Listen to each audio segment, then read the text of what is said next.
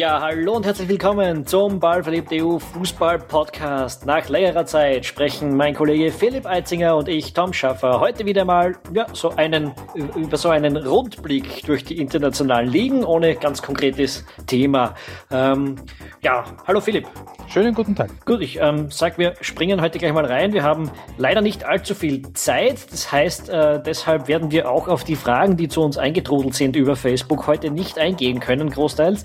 Äh, äh, und müssen euch da aufs nächste Mal vertrösten. Also wir werden versuchen, das dann in den nächsten Wochen ein bisschen zu klären, was ihr uns da gefragt habt. Aber heute, Sorry dafür. Ja, es ist alles ein bisschen drunter und drüber gegangen und jetzt äh, wollen wir unbedingt eine Show raushauen, aber es geht sich nicht allzu lange aus. Also wir werden kurz und knackig über die wichtigsten Sachen sprechen. Thema Nummer eins heute bei uns ist der Afrika Cup. Thema Nummer zwei ist die Premier League. Thema Nummer drei wird die deutsche Liga sein. Und dann gibt es noch einen Rundblick durch das, was sonst in Europa und Österreich noch so passieren wird. Okay, Thema Nummer eins, Afrika Cup. Philipp, wie viele Spiele hast du so gesehen? Ehrlicherweise nicht besonders viele, was natürlich auch daran gelegen ist, dass das Turnier ausnahmsweise nicht auf Eurosport gelaufen ist. Also was heißt ausnahmsweise? Ähm, es gab offenbar Probleme mit, der Recht, mit, den, mit den Rechten. Sie durften es in einigen europäischen Ländern durften sie es zeigen, in anderen wieder nicht. Äh, die deutschsprachige Eurosport gehörte zu denen, die es nicht zeigen durften ähm, was natürlich sicherlich dazu geführt hat, dass sehr viele, die das Turnier sonst ausführlicher verfolgt hätten, diesmal nicht die Gelegenheit hatten. Mhm. Ich habe es auch nur über meine Streams, also über ein paar Streams ein bisschen verfolgt. Genau. Ja. Äh, ich habe, glaube ich, insgesamt vier, fünf Halbzeiten in diesem Turnier gesehen, hauptsächlich von Ghana, weil ich mir die am liebsten nur anschaue einfach. Ja, du hast im Prinzip recht gehabt. Ja, Genau, wir haben vor, wir haben vor dem Turnier gesagt, äh, du hast gesagt, es wird eher einer von den fünf Favoriten und ich habe gesagt, es wird eher einer von den elf anderen. Es ist dann einer von den elf anderen geworden, obwohl natürlich Kamerun das Team, das das Turnier gewonnen hat, jetzt kein völliger Unbekannter ist auf dem afrikanischen Kontinent. Es, es wäre es wär auch Ägypten einer von den elf anderen gewesen und auch die sind kein komplett Unbekannter. Aber Ganz es genau so sind halt schlafende Riesen gewesen am Kontinent beide. Genau. Also du hast das kurz angerissen, das Finale war Kamerun gegen Ägypten. Beides Teams mit großer Vergangenheit und nicht so großen letzten paar Jahren. Äh, Im Finale, das ist kurz so abgelaufen, dass äh, Ägypten relativ schnell in Führung gegangen ist, dann aber nur noch verwaltet hat, im Grunde genommen, äh, Kamerun kommen hat lassen und selbst versucht hat, dann über die schnellen Außenspieler dann nach vorne zu kommen. Ähm, das hat Kamerun eingeladen, selbst eben die Initiative zu übernehmen. Die haben sich dann immer mehr an der ägyptischen Hälfte festgesetzt. So nach einer Stunde sowas hat es dann den Ausgleich gegeben. Das war ein Kopfball äh, am Rande der, Le der Legalität. Da war der der Ellbogen schon sehr heftig im Gesicht des Abwehrspielers. Und dann ganz kurz vor Schluss ein großartiger Spielzug zum 2 zu 1 Sieg. Äh, super abgeschlossen, auch von Vincent Abubakar, der spielt beim FC Porto. Letztendlich also Kamerun zum fünften Mal den Afrika Cup gewonnen. Ähm, mit der großen Entdeckung des Turniers, das ist Christian Basogok, der ist 21, der spielt noch in Aalborg in Dänemark aber wahrscheinlich nicht mehr furchtbar lang ist. Offensiver Mittelfeldspieler für Ägypten. Auch eine Rückkehr auf die Bühne mit einem Rufzeichen, angeführt äh, immer noch vom 44-jährigen Torhüter vom SM Herdari, gestützt auf einige europäische Legionäre wie eben Mohamed Salah, den man kennt, zum Beispiel. Natürlich werden sie enttäuscht, dass sie das Finale verloren haben, aber dass sie überhaupt so weit gekommen sind, ist natürlich ein Riesenerfolg. Ja, zur Erinnerung, die haben äh, die letzten drei Male die, den Afrika Cup verpasst und die drei Male davor haben sie ihn gewonnen. Äh, Ganz genau so ist es. Das große Team um Hassan Shihata, den damaligen Trainer. Der jetzige Trainer ist Hector Cooper und für den ist es besonders bitter, das ist das sechste verlorene große Finale. 98 das spanische Cup-Finale verloren, 99 den Europa, Europa Cup-Sieger, 2000, 2001 das Champions League-Finale, 2011 nochmal das griechische Cup-Finale und jetzt eben das Finale des Europa, äh, des Afrika Cups. Das, Vize-Hector. Ähm, ja, ganz bitter. Nix ist es gewesen für Ghana. Die waren zwar einmal mehr im Semifinale, glaube ich, jetzt zum was? Zum sechsten Mal in Folge oder so. Mal hintereinander. Wahnsinn. Sind gegen Kamerun ausgeschieden, genauso wie Senegal im Viertelfinale, auch einer der Mitfavoriten, auch gegen Kamerun raus im Elfmeterschießen. Da hat Sadio Mané der ehemalige Salzburger, der jetzt bei Liverpool ist, den entscheidenden Elfmeter verschossen. Die großen Enttäuschungen, Elfenbeinküste und Algerien, sind sieglos in der Vorrunde rausgekracht und auch der Gastgeber Gabun, drei Unentschieden in der Vorrunde, das hat nur zu Platz drei gereicht. Das generelle Niveau, äh, was ich so gesehen habe und was ich auch so äh, gelesen habe und mitbekommen habe, war schon ein bisschen besser als bei den letzten beiden Turnieren. Ja, es war aber immer allem, noch eher so, naja. Es war, es war kein großer Fußball, aber was ich so gesehen habe, war zumindest unterhaltsam stellenweise. Äh, und das äh, war ja etwas, das in den letzten Jahren dann auch gefehlt hat. Ja, genau. Und es mag auch sein, dass die Platzverhältnisse dem Niveau etwas abträglich waren, weil die Platzverhältnisse waren in den meisten Stadien eines äh, kontinentalen Turniers nicht würdig, vor allem das Stadion in Port-Gentil, äh, Hafenstadt. Das ist eine Stadt, die ist äh, so auf einer Halbinsel ins Meer raus. Äh, da hat offenbar das mit der Luftfeuchtigkeit nicht ganz hingehaut. Ähm, ja, Tja, schade, gut. aber hilft nichts. Also es bleibt äh, bestehen. Kamerun hat den Afrika Cup gewonnen, ist Zum aber in der WM-Qualifikation Einsatz noch dazu schon mit dem Rücken sehr zur Wand. Die müssen jetzt beide Spiele gegen Nigeria ge gewinnen. Wenn sie nur vier Punkte aus diesen beiden Spielen holen, kann man eigentlich jetzt schon davon ausgehen, dass sie die nächste Weltmeisterschaft in anderthalb Jahren in Russland verpassen werden. Das wird dann auch wieder irgendwie zu Afrika passen, wenn der, wenn der kontinentale Champion die nächste Weltmeisterschaft verpasst. Auch das wäre ja nicht das erste Mal.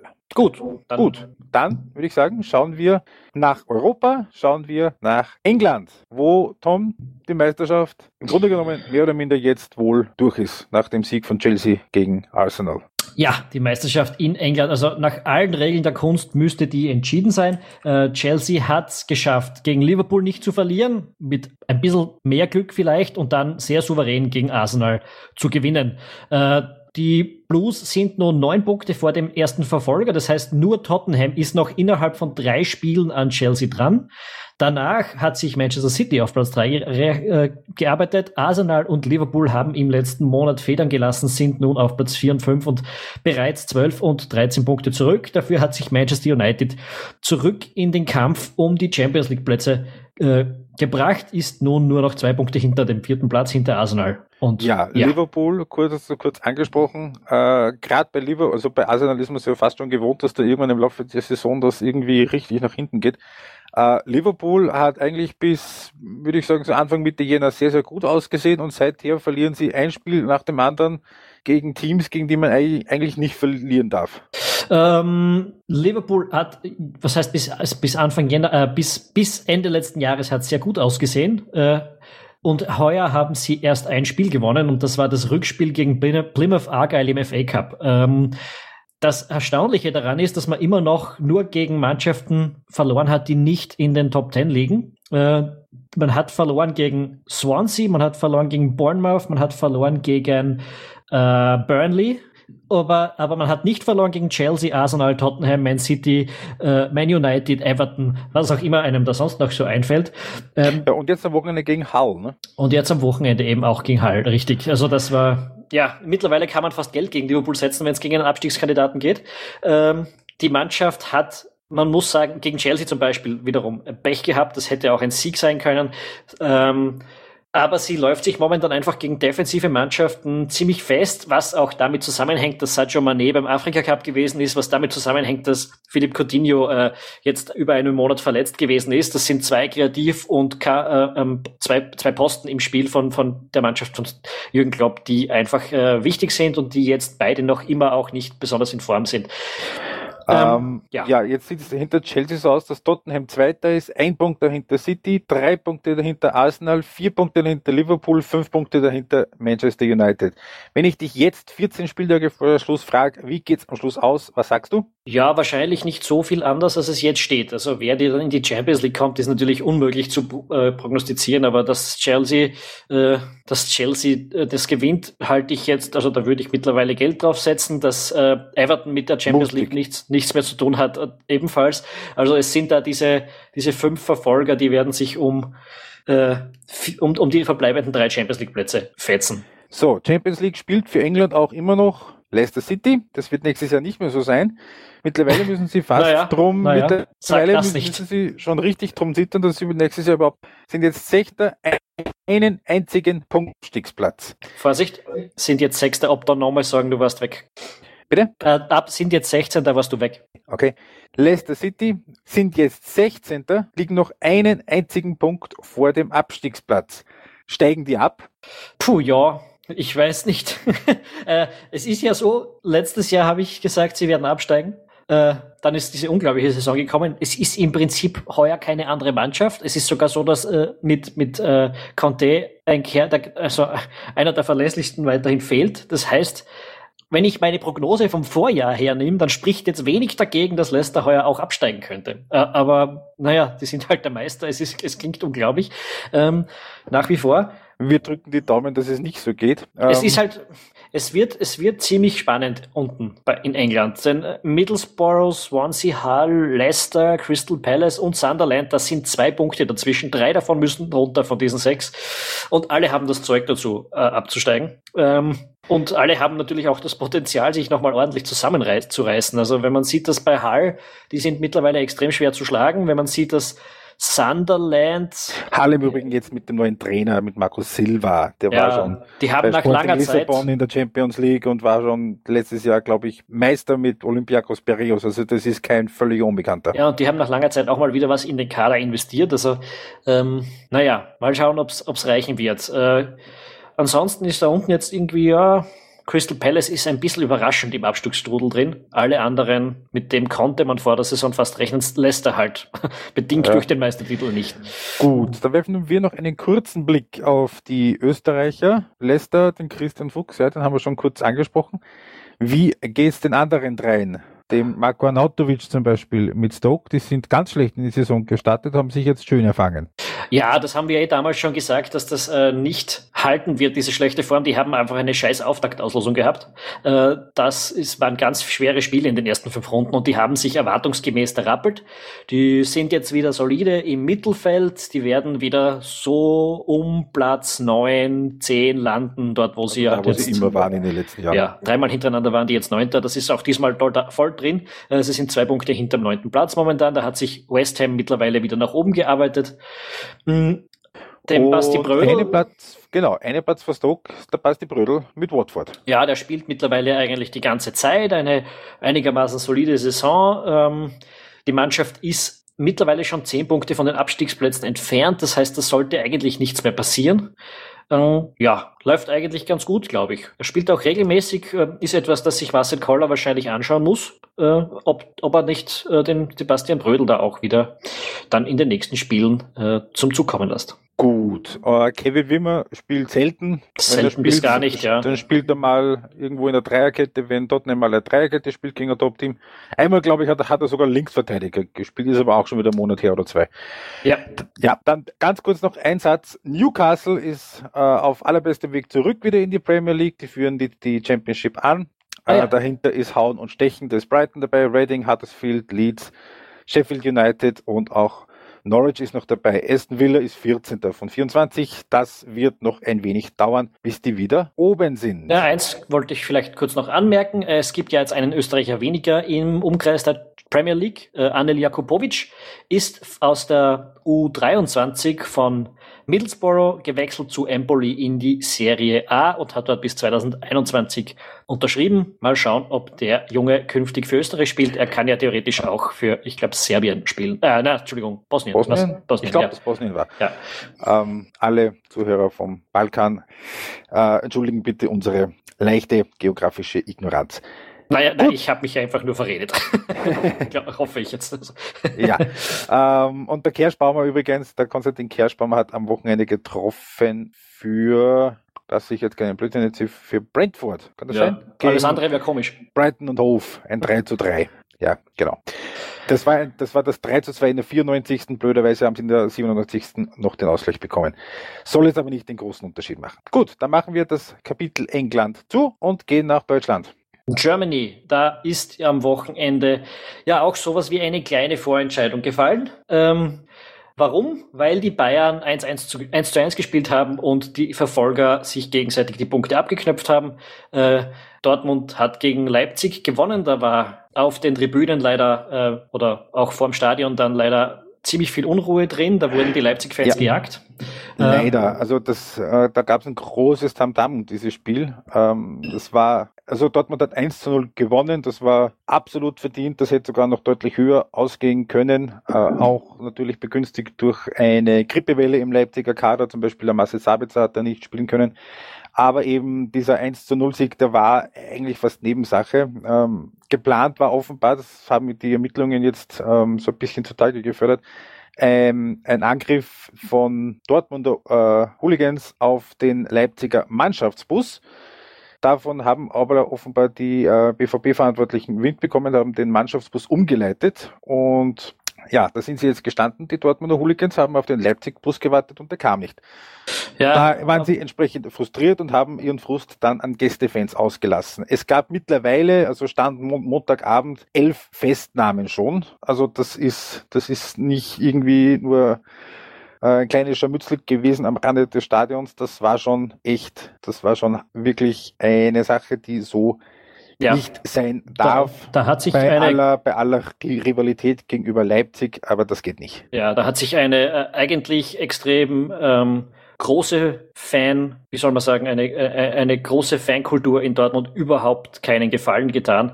Äh, es ist auch, also das ist, erstens natürlich ist es ist Gewalt unter aller Sau und zweitens, wenn man, wenn man wirklich ähm, Kritik an Leipzig, an dieser ganzen Red Bull, äh, an diesem Engagement üben will, das ist der unglaublich blödeste Weg, um das zu machen.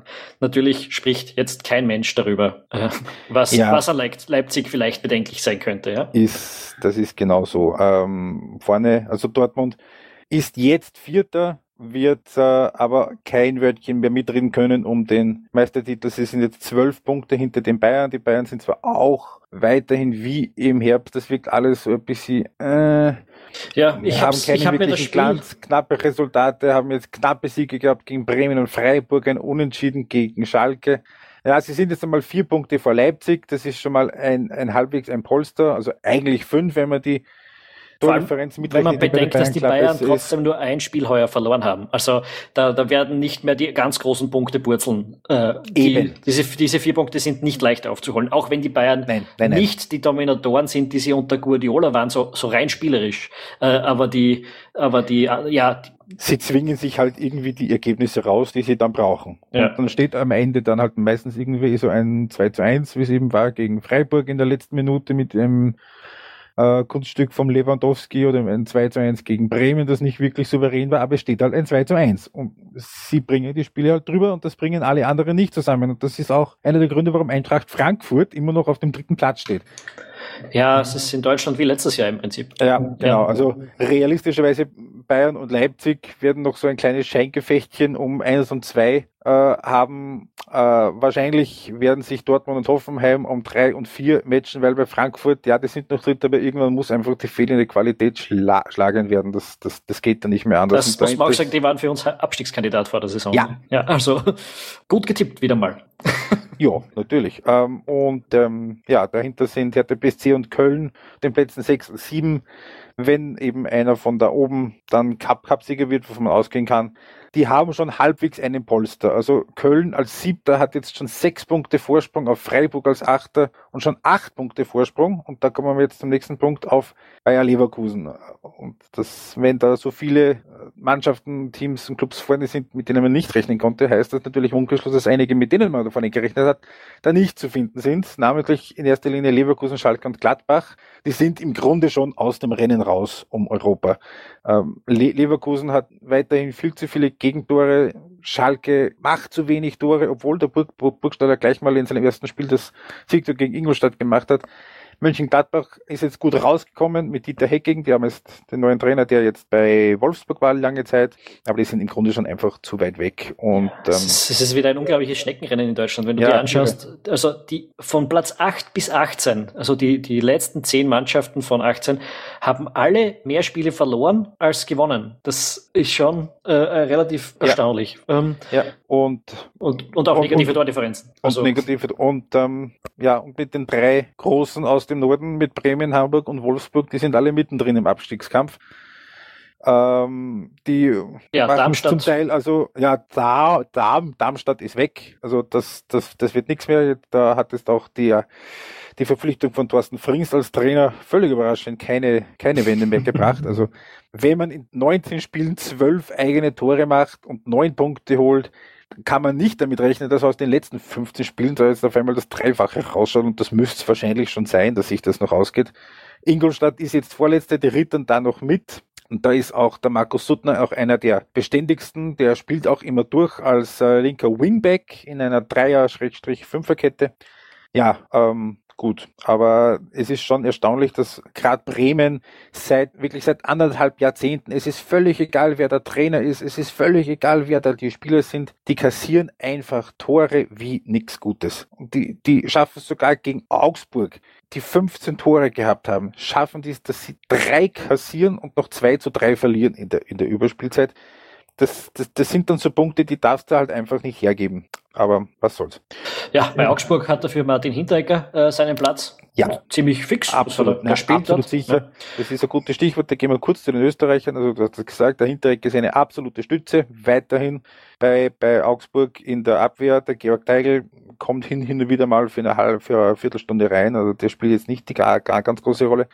Äh, in Leipzig, Ilsanker Sabitzer sind weiterhin Stammkräfte. In Leverkusen ist äh, jetzt der Dragovic seit zwei Wochen wieder verletzt. Baumgartlinger ist ein bisschen ein Wackelkandidat, spielt ja mal eine Halbzeit, spielt, wird dann wieder ausgewechselt, wie es jetzt am Wochenende war. Bei Schalke ist der Alessandro Schöpf Stammkraft, weiterhin als auch, rechter auch, Wingback. Auch der gute Burgstaller. Ja, noch der Burgstaller bekommt gute Minuten jetzt einmal am Anfang, hat er eben, wie gesagt, gleich, gleich mal das Tor gemacht. Gregoritsch beim HSV und Onisivo bei Mainz, die sind verletzt. Die sind jetzt erstmal äh, aus raus, äh, genauso wie der Grilic in Bremen. Der Junusovic spielt. Der Grilic, der ja bei Hoffenheim unterschrieben hat ab Sommer. Genau. Also das wird da schon eine Rolle spielen, glaube ich. Das kann durchaus möglich sein. Weil der sitzt nicht mal mehr auf der Bank. Oder ist er verletzt? Ich weiß es leider ich glaub, gar nicht. Ich glaube, der ist verletzt. Ja. Ich glaube, der ist verletzt. Und der Junusovic spielt, aber Bremen ist halt generell so ein bisschen im Arsch. Ja, und der Flug Heinz schaut, schaut zu. Schaut so, ja. Und auch hier noch einen ganz kurzen Blick. Zweite Liga kann man schnell abhandeln. Stuttgart ist jetzt vorne, äh, relativ gleich auf mit Hannover und Braunschweig. Die drei werden sich die zwei Fixplätze und den Relegationsplatz ausmachen. Alles andere ist de facto aus dem Rennen. Gut, dann machen wir einen Blick zum Rest Europas, bevor wir dann schlussendlich doch noch auch zu Österreich kommen. Ähm, Italien, ganz ja. kurzer Blick, Italien ist gelaufen. Italien ist gelaufen. Derby d'Italia. Am Wochenende das Spitzenspiel gegen Inter gewonnen. Äh, 1 mit 1 zu 0. Ein Mördertor vom äh, Quadrado, ein Weitschuss aus äh, 20 Metern. Äh, völlig unhaltbar für Handanovic. Ja, äh, ja das das, das, das, wenn Schuss den hält kein Torwart dieser Welt. Ja, man sieht ihn übrigens auf unserer Facebook-Seite. Ja, haben wir also, verlinkt. Ja. Ähm, damit ist Juventus jetzt sechs Punkte vorne, hat noch ein Spiel gut und ist, ja, das ist gelaufen. Dahinter ja, 18 sich, Siege aus 22 Spielen, ja, das dahinter war's. streiten sich Roma und Napoli um Platz zwei und drei. Roma wird sich freuen, wenn jetzt vielleicht der Salah wieder zurück ist. Äh, die spielen am Dienstag gegen die Fiorentina. Und Napoli hat 7 zu 1 gewonnen, auswärts in Bologna jetzt am Wochenende. Ähm, da, das wird noch spannend, wer da direkt in die Champions League geht und wer noch eine Qualifikationsrunde überstehen muss. Dahinter äh, Lazio, Inter und Atalanta um die Plätze 4, 5, 6. Die 4 und 5 auf jeden Fall für die Europa League reichen, 6 womöglich auch. Wir wissen es mit dem Cupsiegerbewerb, äh, äh, mit dem, mit dem äh, Cup. Ja. Und Milan ist schon etwas abgeschlagen. Da Fiorentina ebenso. Fiorentina ebenso. Das, also gerade bei Milan, das sieht jetzt auch nach, ich glaube, dem dritten Jahr hintereinander indem sie das internationale Geschäft nicht erreichen. Ja, das, das ist relativ erstaunlich, muss man sagen. Die, ja. haben, die haben ja Juve geschlagen vor ein paar Wochen. Ja. Äh, da hat das alles gar nicht so schlecht ausgesehen, aber ich meine, ja. ja ich habe jetzt auch, ich habe zufällig am Wochenende die Partie ähm, gegen Sampdoria gesehen. Äh, es, ja. Die spielen nicht schlecht.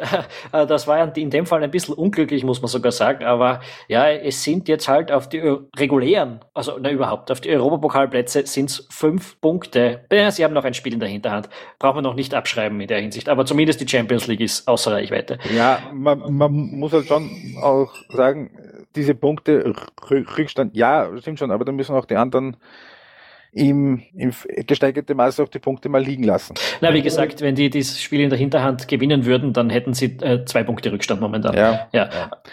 Aber es ist ähm, einmal mehr eine Saison bei Milan, die sicherlich nicht den Ansprüchen dieses Vereins entspricht. Aber ich, ich bin für die äh, aus Sicht von Milan positiv optimistisch. Da sind ein paar junge Spieler drin, kommt mir vor, so ein Suso zum Beispiel, äh, die, ja. die durchaus in der Zukunft eine Rolle spielen können. Ja, ist, ist absolut so. Und auch mit ähm, Gigio Donnarumma hinten im Tor das ist, das, da hast du völlig recht, da kommen ein paar Junge nach. Aber Halten muss man sie halt auch können. Ja, genau das ist der Punkt. Genau das ist der Punkt. Und wenn dann irgendwann äh, die Vereine aus der Primera Division oder aus der Premier League dann mit dem, mit dem Geld wedeln, dann wird, äh, dann wird man sehen müssen, inwieweit da diese großen großen Tal Talente zu halten sind, weil gerade ein Donnarumma ist schon heftig in Verbindung gebracht worden mit einigen Clubs eben aus der Premier League und der ist, der ist jung, der ist gut, der ist, der ist sicher für viele Teams sehr interessant. Ja, übrigens äh, der angesprochene Anil Jakubovic äh, bei Empoli, Empoli am Wochenende noch nicht irgendwie zum Einsatz oder auch nur auf die Bank gekommen. Ja, da, wir haben uns aber auch realistischerweise noch ein bisschen gedulden müssen. Hm, bin nicht sicher, bin nicht sicher. Ähm, äh, die haben keinen so breiten Kader und der Stammstürmer dort ist 37 Jahre. Also die haben, okay. die haben äh, einen Dreiersturm mit einer hängenden Spitze drinnen. Zwei davon, also der, der, der Levan Chetlice aus Georgien dürfte ja nicht die ganz riesige Konkurrenz sein und der Manuel äh, Bucciarelli ist halt 37. Äh, ja, gibt ja, schon eine Chance. Ja, und Empoli wird auch in der kommenden Saison, wenn ich nicht alles noch irgendwie komisch läuft, in der Serie A sein. Sie sind zwar 17. Aber sie haben, muss ich kurz rechnen, acht Punkte Vorsprung auf einen Abstiegsplatz. Die drei da hinten in Italien, die reißen schon ziemlich ab, äh, mit Palermo, mit Crotone und mit Pescara. Und da sieht man auch, zwei Aufsteiger sind drauf und dran, mit Pauken und Trompeten wieder abzusteigen. Und in der Serie B schaut es aus, als ob zwei von den drei Absteigern direkt wieder raufgehen. Also da ist die Diskrepanz offenbar schon relativ deutlich. Ich könnte es nicht sicher sagen, weil ähm, Serie B-Spiel habe ich schon einige Zeit keine mehr gesehen, aber die Tabelle legt diesen Schluss nahe. Gut, Gut. dann haben wir es mit Sp Italien, kurzer Rückblick, und dann schauen wir noch ganz kurz nach Spanien. Nach Spanien, da ist Real Madrid vorne. Eine Schaut Punkt eigentlich Barcelona. Auch, wenn man, sich, wenn man sich das so anschaut aus den letzten Jahren, dann schaut es auch etwas äh, entschieden aus. Ja? Weil die, du hast gesagt, einen Punkt, aber zwei Spiele weniger. Aber zwei Spiele weniger, ganz genau so ist es. Real hat jetzt am Wochenende, hätte spielen sollen bei Celta de Vigo, ist abgesagt worden wegen Unwetters und hat noch, auch noch das Spiel aus dem Dezember gut, wo sie das Wochenende bei der Club-WM waren. Das Einzige, was in Spanien vielleicht ein bisschen vorsichtig machen sollte, ist, dass wir voriges Jahr auch schon lange vor der Saisonende gesagt haben, mit Barcelona ist alles durch und die hatten dann. Und dann einen, haben die drei hintereinander verloren ja, vier, gell? Genau. Sie haben es dann trotzdem durchgebracht, oder? Ja, ja, ja haben sie, haben sie. Äh, erstaunlich in Spanien ist, wie stabil Sevilla ist. Sevilla ist nur zwei Punkte hinter Barcelona auf Platz drei. Wir erinnern uns, Jorge Sampaoli. Pauli, dort Trainer, das funktioniert gut, aber sie verlieren auswärts ein bisschen zu viele Punkte. Da ist dann doch da und dort mal das eine oder andere Unentschieden beziehungsweise auch Niederlage wohl zu viel, dass man da wirklich nach dem Großen greifen kann. Und Atleti ja, hat sich ein bisschen erfangen jetzt in den letzten Wochen. Schaut jetzt relativ stabil mal aus auf Platz 4. Ja, aber mehr ja. als der dritte Platz wird da nicht mehr drin sein. Ne? Stabil auf Platz 4. Also äh, vier Punkte hinter Sevilla. Das heißt, Platz 3 wird schon schwierig, aber äh, nur einen Punkt vor Real Sociedad. Und ähm, naja, Real Sociedad, das, das hört man jetzt zum nicht ganz so großen Namen, dass äh, das nicht die große Meisterleistung ist. Äh, Spanien schaut also eigentlich auch alles relativ entschieden aus. Also bis auf äh, die starke Saison von Sevilla eigentlich wie immer. Ja, vorne ja, Real, ja, Barcelona, was Sevilla. Noch, was man vielleicht noch erwähnen sollte, ist, äh, dass Valencia mittlerweile den dritten Trainer hat in dieser Saison und immer noch nicht rauskommt. Ähm, die, ja. sind jetzt, die sind jetzt 15. Sie werden aller Voraussicht nach nicht absteigen, weil auch in Spanien äh, die letzten drei schon einen relativ erklecklichen Rückstand haben. In dem Fall sind das Gijon, Osasuna und Granada. Aber es ist schon sehr bemerkenswert, äh, wie groß die Probleme da sind bei Valencia und man kann mittlerweile auch davon ausgehen, dass Trainer da nicht schuld ist. Tja, dann, aber ich kann es dir ehrlich äh, gesagt nicht finanzielle sagen. Probleme hat, das ist ja auch nicht erst seit gestern bekannt. Das ist ja schon länger so. Ja, aber das hat in Spanien ja so mancher. Gut. Ähm, das ist richtig, ja. Dann hätten wir äh, die Spanier auch ganz kurz besprochen. Damit sind die, naja, machen wir noch einen Blick nach Frankreich. Frankreich ist ja, ja heuer... das können wir, das, das, das wird sich jetzt anbieten, weil da war am Wochenende ein äh, sehr wichtiges Spiel. Ja. Ein sehr wichtiges Spiel und zwar von Monaco, dem Spitzenreiter, gegen Überraschungsteam Nizza. Die, die Zweiter waren bis dahin. Die Zweiter waren bis dahin und äh, ich glaube bis vor zwei Wochen die, die Liga sogar angeführt haben. Das war ein 3 zu 0 Sieg von Monaco. Ähm, Torschützen zweimal Falcao und auch einmal der Herr Germain.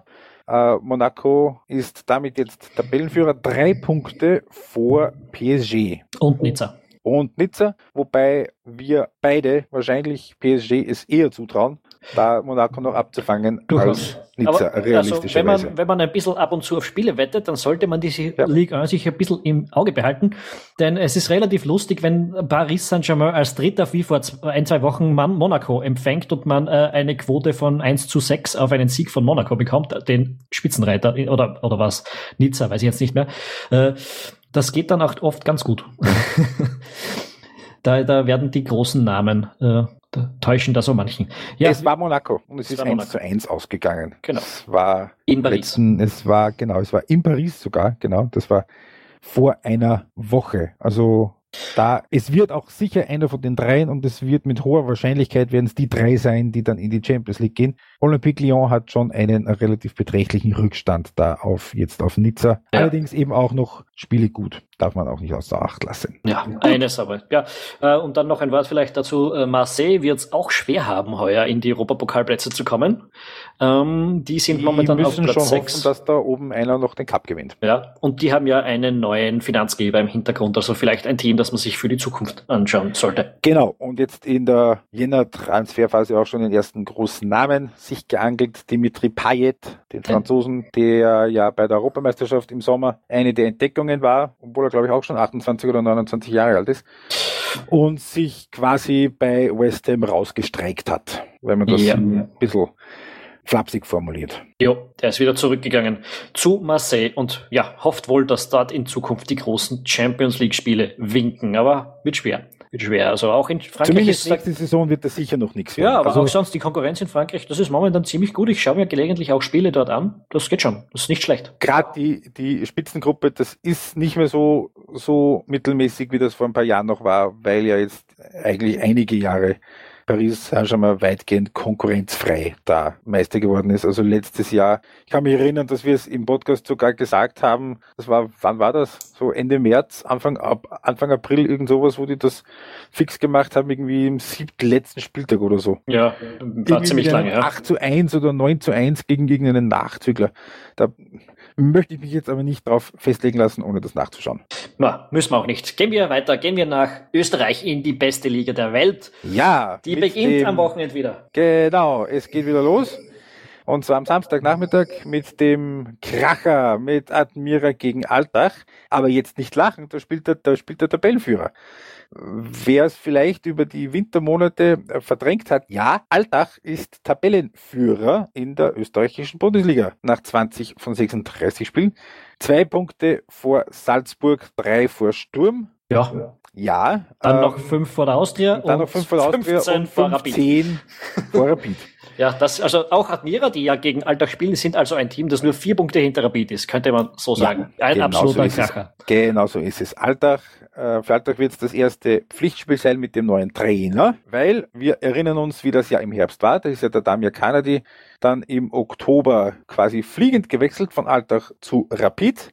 Ähm, jetzt neuer Trainer bei Alltag. Wir gratulieren ihm sehr, dem Martin Scherb, dem langjährigen St. Pölten-Trainer. Durchaus ein vielversprechendes Setup. Absolut. Äh, und die Frage, die jetzt auch schon öfter aufgetaucht ist und solange Alltag da vorne irgendwie mithält, äh, sicherlich auch noch öfter gestellt werden wird, ist Alltag das Leicester von Österreich. Werden die Meister? Pah, ist schon schwer, ist schon viel verlangt, vor allem weil jetzt die anderen, zumindest Salzburg und die Austria, auch keine Doppelbelastung Ja. mehr haben.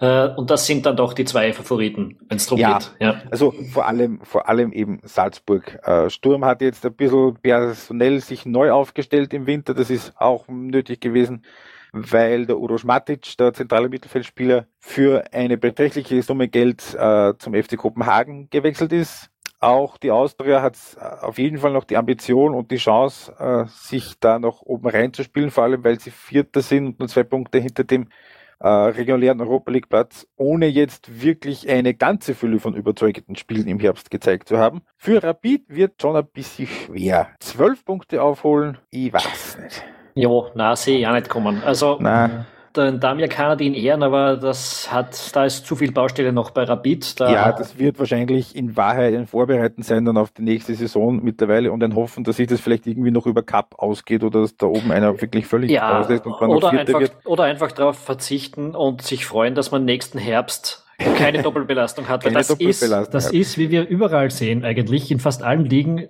wirklich wichtig mittlerweile. Also das, das stimmt, das aber auf der anderen England, Seite, das siehst aber du auf der anderen Seite sechs vermutlicherweise fünf bis sechs Heimspiele im, im Europacup, das sind halt auch Einnahmen, nicht nur was, äh, was, was die Eintrittsgelder betrifft, sondern eben auch was der Sponsor betrifft und was TV-Übertragungen betrifft. Das ist schon ein fester Batzengeld. Sicher, aber du musst da auch erstmal hinkommen. Also, ja, das, ich meine, dann ist die Doppelbelastung wieder nicht da, aber du hast zumindest dann auch sonst zwei, drei Quali-Runden, über die du drüber musst und ähm, das ist ja nicht immer leicht. Also, ja, so vor allem stimmt. die letzte Runde ist eigentlich für keinen Österreicher mehr eine gemachte Wiesen. Na, das ist richtig. Und bei Rapid ist jetzt auch ein neuer Sportchef über den Winter verpflichtet worden. Freddy Bickel, Schweizer, äh, langjähriger Manager des FC Zürich, die ja vor einigen Jahren zwei, dreimal Meister geworden sind sogar, mittlerweile aber in die zweite Liga abgerutscht sind. Allerdings muss man dazu sagen, ähm, ganz klar auf den Weg wieder zurück. Und auch in Ried hat es erstaunlicherweise einen Wechsel gegeben. Also ja, Knalleffekt.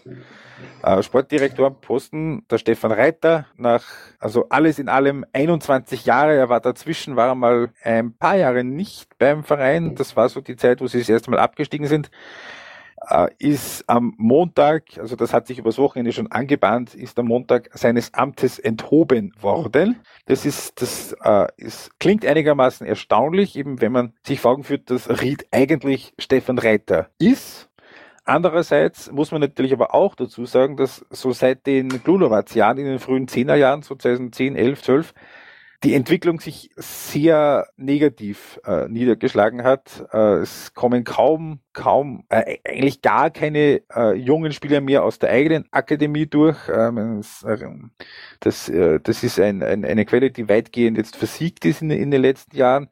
Es hatte noch so ein bisschen das Händchen verlassen bei den, bei den Neuzugängen von, von, von extern. Ich kann mich Und erinnern, dass er einmal äh, sich beklagt hat, dass es schwieriger wird für Clubs wie Ried, äh, so Leute aus der zweiten, dritten Reihe in Spanien zu kriegen. Äh, diese, die gehen mittlerweile auch schon woanders hin als in die österreichische Liga zu Mittelständern. Ja, äh, also ähm, und, und, und, auch, dass junge Talente aus Österreich kein Interesse mehr dran haben, sich in solchen Regionen aufzuhalten, sondern eben lieber nach Deutschland in die zweite Liga gehen. Ähm, ja, und man muss eben auch sagen, dass sich das in den letzten Jahren gehäuft hat, dass er auch bei den Trainern so ein bisschen daneben gegriffen hat. Also das, also das Extrembeispiel war natürlich Anfang von der letzten Saison mit Helgi Kolwitzon, aber im Endeffekt hat auch äh, das, äh, das mit Oliver Glasner nicht so hundertprozentig hinge, hingehaut. Jetzt, ja, jetzt mit dem Christian Bembenek, das ist eh okay, aber auch im Ende der letzten, also im Ende der Herbstsaison ist das schon ziemlich nach hinten gegangen. Und im Grunde genommen das große Glück ist von Ried, dass es zwei gibt, die, die bis jetzt noch blinder waren. Es ist St. Pölten und Mattersburg. St. Pölten hat jetzt wieder, hat jetzt der Frankie Schinkels im Winter wieder einige erstaunliche Transfers getätigt. Und Mattersburg auch, die haben es nämlich jetzt, glaube ich, als letzter Erstligist in ganz Europa und da zähle ich äh, die San Marinesen und die Andorraner dazu geschafft, einen, einen, einen, einen, äh, Physiotherapeuten hier zu verpflichten. Ich gratuliere. Ja, aber sie haben auch den äh, Major. Also der wird das schon richten für die Mattersburger, die momentan vier Punkte hinter St. Pölten am letzten Hinter St. Pölten liegen, ja, und sie haben jetzt auch einen neuen Trainer, darf man muss man vielleicht auch dazu sagen, da ist jetzt der Ivo Vastic ist jetzt nicht mehr dort am Werk. Das war eigentlich eine Frage der Zeit. Jetzt soll's richten der Gerald Baumgartner. Ja. Wir erinnern uns, großer Erfolg mit Basching als Drittligist Cupsieger, nicht ganz so großer Erfolg mit der Austria nach einer Dreiviertelsaison entlassen. Ja, mal schauen, was passiert. Mal schauen, was passiert. Gut, und damit werden wir mit unserem kurzen Roundup auch schon wieder durch. Übrigens, äh, was wir vielleicht sagen sollten, wenn wir schon sagen, es beginnt wieder die ganze Sache, es beginnt mit einem Wiener Derby. Äh, Sonntag Austria gegen Rapid. Also die ja, Österreich. Stimmt ja. natürlich. Ja. Sorry, dass ich das un unter unterschlagen habe. Du hast natürlich völlig recht. Und Platz 4 gegen 5. Ist wahrscheinlich für Rapid etwas wichtiger als für die Austria, wenn man das bei so einem Derby sagen kann. Ja, für beide wäre es unangenehm zu verlieren, weil dann laufen sie schon, läuft auch die Austria von Beginn weg ähm, den Europapokalplätzen mal empfindlich hinterher. Mal, wenn vor, vor allem, wenn man davon ausgehen kann, dass Sturm zum, zum Beispiel jetzt am Samstag gegen Mat in Mattersburg vielleicht wahrscheinlich eher nicht verlieren wird. Aber wer weiß. Ja. Gut, dann hätte ich gesagt, wir haben eigentlich eh schon wieder viel länger geredet, als wir das vorher geglaubt haben. Es hat eh ganz gut funktioniert. Ähm, wir werden auch demnächst wieder einen, ein Roundup machen. Äh, wie gesagt, wir hoffen, dass wir bis dahin dann auch Ihre Fragen beantworten können. Bis dahin abonniert natürlich diesen Podcast, um die nächste Folge nicht zu verpassen. Empfehlt uns weiter und, und hinterlasst uns auf iTunes eine gute Nachricht, äh, eine gute Bewertung und hinterlasst uns eure Feedback auf Facebook oder im Blog auf ballverdiebt.eu. Bis zum nächsten Mal. Tschüss und Baba. Servus.